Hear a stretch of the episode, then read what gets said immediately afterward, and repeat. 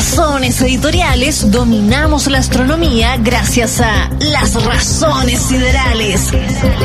El espacio sobre el espacio, encabezado por Néstor Espinosa, doctor en astronomía y astrónomo del Space Telescope Science Institute de Baltimore, Estados Unidos. Estas son las razones siderales en USAT, la radio de un cosmos que cambia.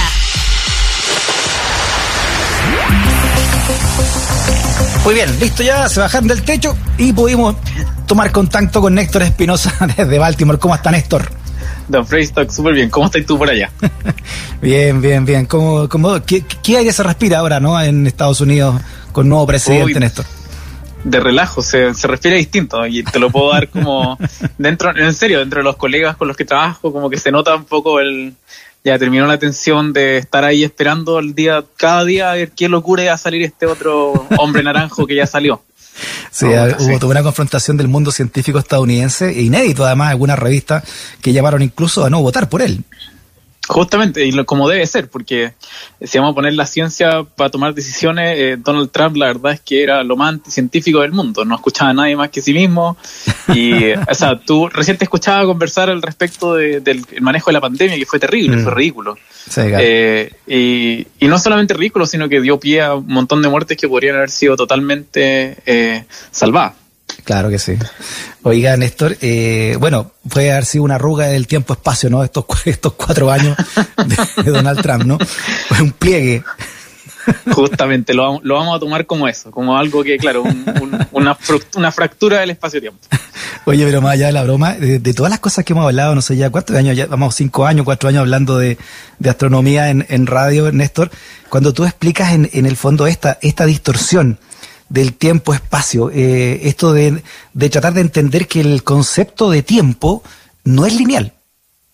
Justamente, como, o sea, eso es lo que nosotros estamos acostumbrados a vivir, porque nuestra existencia, digamos, eh, en nuestros sentidos no nos permiten visualizarlo, pero todo el tiempo, eh, en realidad, estamos sufriendo, eh, nuestro entorno está sufriendo fluctuaciones del espacio y el tiempo. Mm. En particular con estas, las fracciones más, más, más conocidas, que fueron, ganaron un premio Nobel, de hecho, eh, son las ondas gravitacionales, las famosas ondas gravitacionales, que quizá hay alguna gente que está escuchando esto por primera vez en su vida, eh, que son ondas que eh, son distintas a, las ondas de luz que en las que estamos tan acostumbrados y las que hemos conversado un montón en esta en este espacio.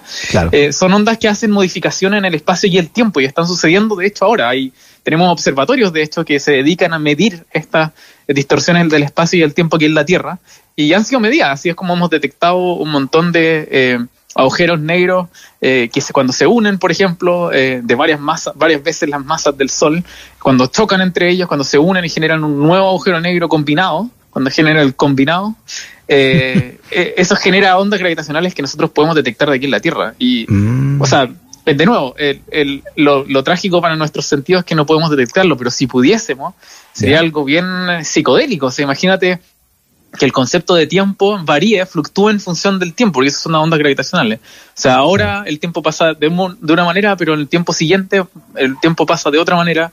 El espacio también se modifica, vería digamos cómo se distorsiona tu, tu, tu entorno eh, periódicamente. Así que menos mal que no lo sentimos, porque si no andaríamos mareados todo el día. Imagínate.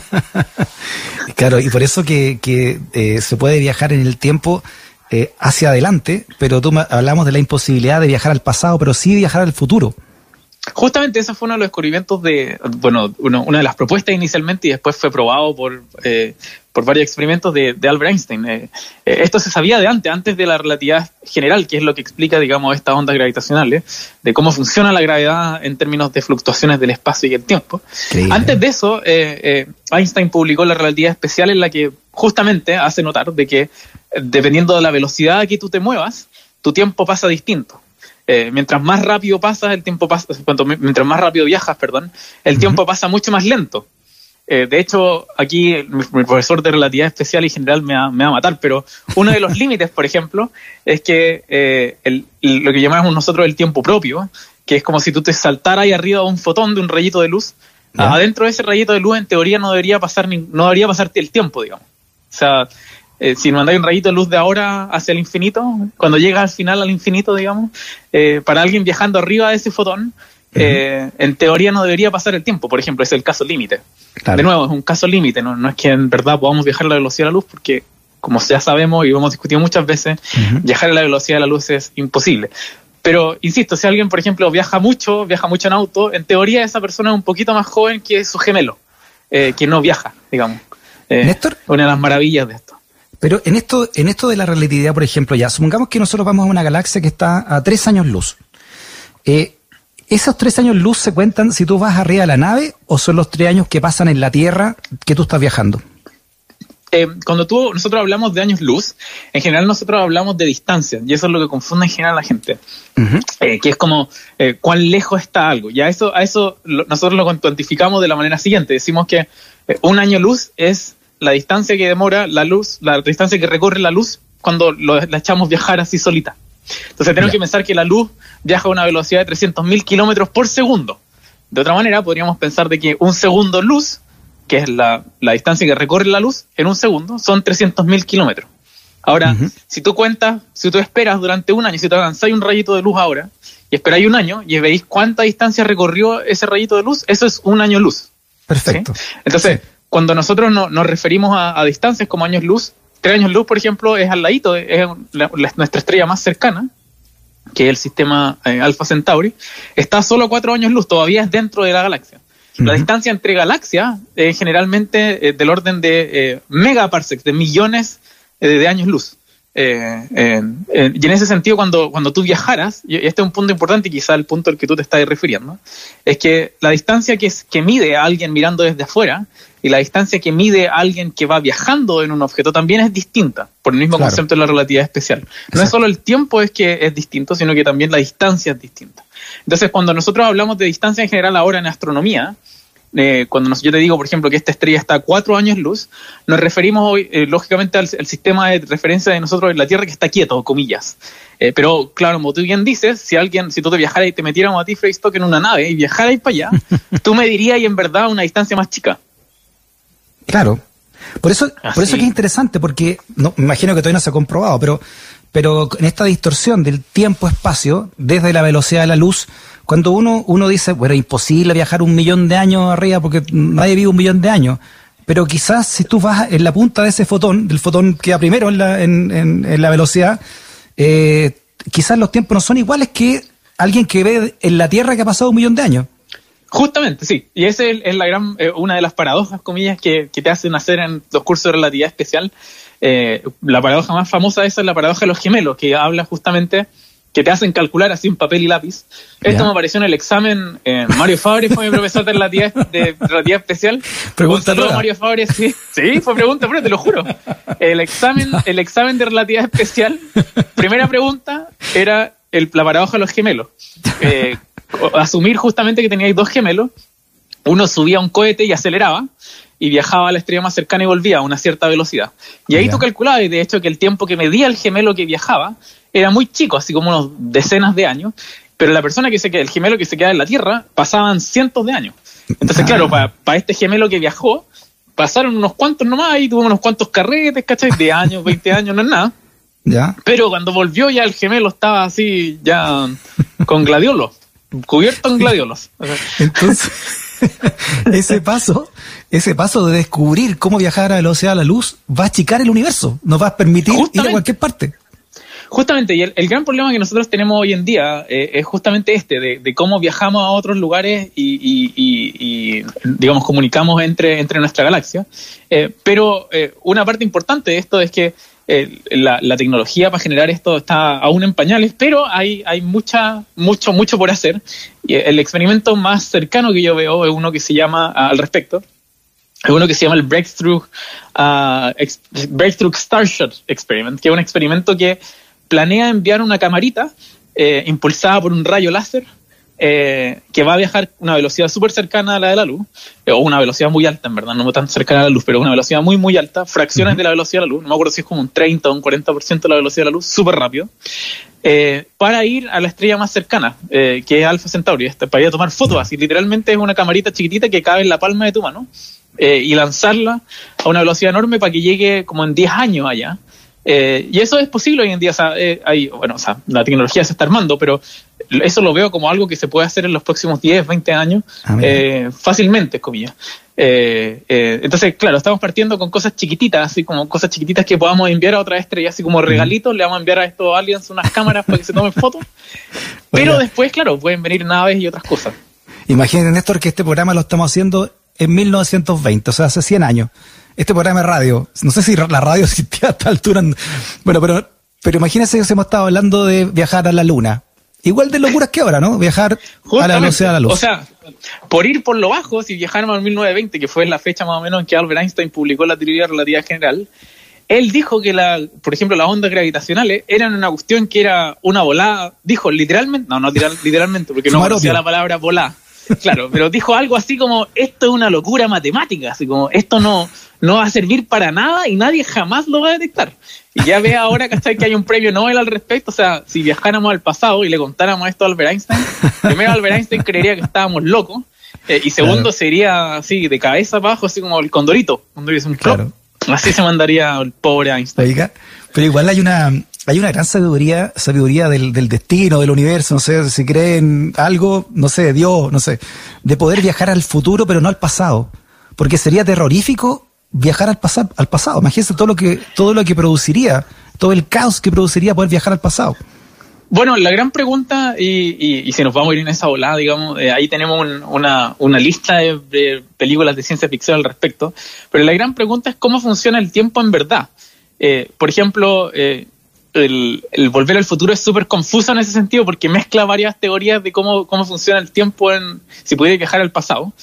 Eh, pero una de las teorías, por ejemplo, es de que si tú viajaras, si pudieras lograr esto, eh, viajaréis como una línea paralela. Entonces nunca podríais volver a esta línea en la que nosotros estamos ahora los dos en este programa de radio. Eh, si yo viajara al pasado y me, quedaría en otra línea en donde quizá, no sé, pues Donald Trump ganó la, elección, ¿cachai? Y es un mundo paralelo. Eh, eh pero, por ejemplo, en, Volver al Futuro viajaban, manejaban esta idea de que estabais siempre en la misma línea, básicamente, eh, que podíais volver, en una dimensión. Eh, que podíais, exacto, que podíais como destruirla, etcétera. Mm. Entonces es, complejo y la, verdad de las cosas es que no sabemos cómo, cómo funciona eso para atrás. Para adelante, como tú bien dices, sí sabemos. Puedes viajar al futuro si es que lograra, digamos, eh, generar una máquina que viajara lo suficientemente rápido. Eso es posible y se ha medido. Pero es una lata porque te perderías todos los carretes aquí en la Tierra en todo este tiempo. es interesante, ¿eh? Porque claro, Volver al Futuro plantea la, plantea la, la, eh, dimensión eh, unitaria, pero Dark plantea varias dimensiones, si se viaja al pasado. Justamente. Sí, no, y esa, esa es, claro, esa es la, la volada de la, la, la volada. Yo he dicho hartas palabras chilenas bueno, si lo dijo Einstein. en esta comunicación. Pero sí, claro. eh, es muy chilense y para la gente que está escuchando el podcast afuera no va a entender lo que es volada, pero es como una, una paja mental, es como un... Ah, ahí lo va a entender clarito. es como una, digamos, una, una liberación artística de la mente. Ahí sí. Eh, pero sí, Dark, Dark se va, se va justamente en, en esa línea eh, y lo explica súper bien en ese sentido, o al menos dentro de todo lo que es la ciencia ficción.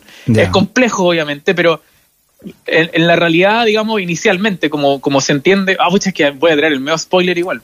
No, no, lo quiero tirar. Pero juega con las dos ideas. En la primera temporada te hace creer la, que la, primera idea es la cierta, de que estáis siempre unidimensional, pero después te hace creer que justamente existen estos universos paralelos. Exacto.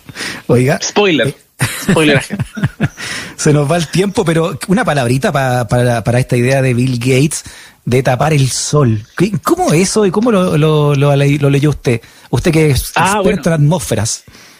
Sí, yo, o sea, leí la, o sea, me acuerdo haberlo leído alguna vez y alguna vez escuché una charla de, esto, de esta gente. Eh, es un proyecto que se llama Scopex. Eh, que esto no tiene nada que ver con la realidad especial, estamos saltando a otro tópico. Eh, y este esto tiene que ver, claro, así este programa, estamos en, en varias dimensiones simultáneamente. Tiene que ver con la idea de cómo detenemos el cambio climático acá en la Tierra, que, es una realidad, a pesar de que haya gente que jura que no, están, no sé qué televisión están viendo, pero hay gente que no. Pero la realidad, los datos dicen que es así, y es ligado, al, ligado al incremento del dióxido de carbono. Hay, hay hartas líneas para poder salvar, eh, fuera de, obviamente, minimizar las emisiones. Eh, como por ejemplo, eh, hay gente que piensa en absorber el dióxido de carbono con piedras o con geoingeniería, etcétera. Pero esta otra línea del proyecto Scopex, eh, que es el Stratospheric Control Perturbation Experiment, que la idea es controlar eh, o perturbar, en verdad, la estratosfera, aparte, como estamos hablando, de 10 kilómetros por sobre la superficie, de manera de tratar de eh, limitar la cantidad de luz del sol que nos llega a la Tierra, de manera de enfriar la Tierra como básicamente a mano, por así decirlo. La verdad es que algún riesgo como para que los humanos empecemos a, respirar otra cosa no, es tanto, eh, porque son partículas que están bien altos, no, habría problema con eso.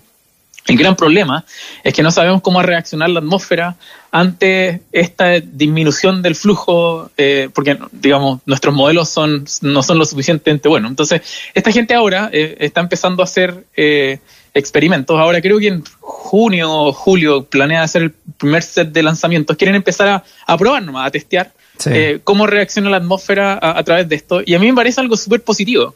Eh, creo que hay que lanzar ideas innovadoras, hay que empezar a pensar cómo hacerlo, pero ser también muy cuidadosos en dos cosas. Uno es que eh, justamente estos experimentos son necesarios para siquiera dilucidar la idea de que esto pueda ser posible.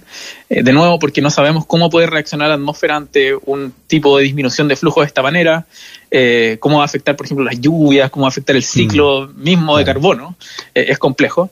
Y segundo, y ellos ellos lo publican también, en alguna de esas publicaciones lo tienen, es que esto puede enviar el mensaje equivocado para, no sé, por la gente que está contaminando ahora dice, bueno, ya lo que lo van a ah, arreglar, vamos a echarle al auto de nuevo. Entonces, lo echan Oye, pero que hablen con el ministro de Salud chileno porque tiene los mensajes claritos. Claro, que no, no pasa nada y no hay ningún problema. estamos, pero puta, como avión. Eso. Oye, eh, Néstor, porque la idea la de Bill Gates, no lo estoy leyendo acá en RT Actualidad, eh, es lanzar toneladas de polvo de carbonato de sodio no tóxico. O sea, crear como un visillo eh, para que el sol no entre tan directamente, ¿no? Se, ve igual arriesgado, ¿eh? Mm, o sea, lo que pasa, arriesgado desde el punto de vista de, eh, de, la dinámica que puede colocar en la atmósfera, por supuesto, y es por eso que están haciendo estos experimentos primero. No van a hacer esto un día para otro, no van a decir como, ya, ok, quedó aprobado, mañana lo vamos a hacer.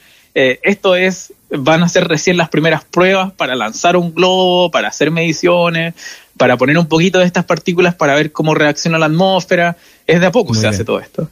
Eh, pero insisto que esto agrega un poco el dilema ético, que es el siguiente, que es súper importante destacar, que es que eh, si este tipo de experimentos, por ejemplo, si ellos deciden de que quieren hacer en alguna región de la Tierra, eh, es complicado predecir si lo que ellos van a hacer a esa región de la atmósfera se va a esparcir a otras regiones. Sí.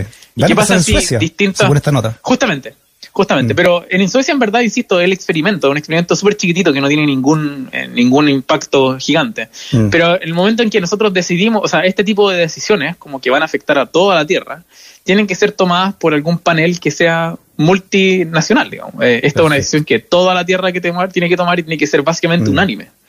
Eh, entonces es compleja, es compleja y, se están haciendo recién los primeros experimentos. Yo creo que es, bueno, siempre los experimentos son buenos, eh, que se tomen datos y cuando, con datos vemos. Así funciona la ciencia, con datos. Bueno, se supone que, el, que este gran cataclismo que hubo, que terminó con los dinosaurios y otras cosas, fue una fue este meteorito que cayó y que tapó la atmósfera por, por, siglos, ¿no? Y, y la enfrió y hasta ahí no va a llegar por lo menos los dinosaurios. Justamente. Justamente, pero e, eso fue, digamos, mucho más catastrófico que este tipo de cosas.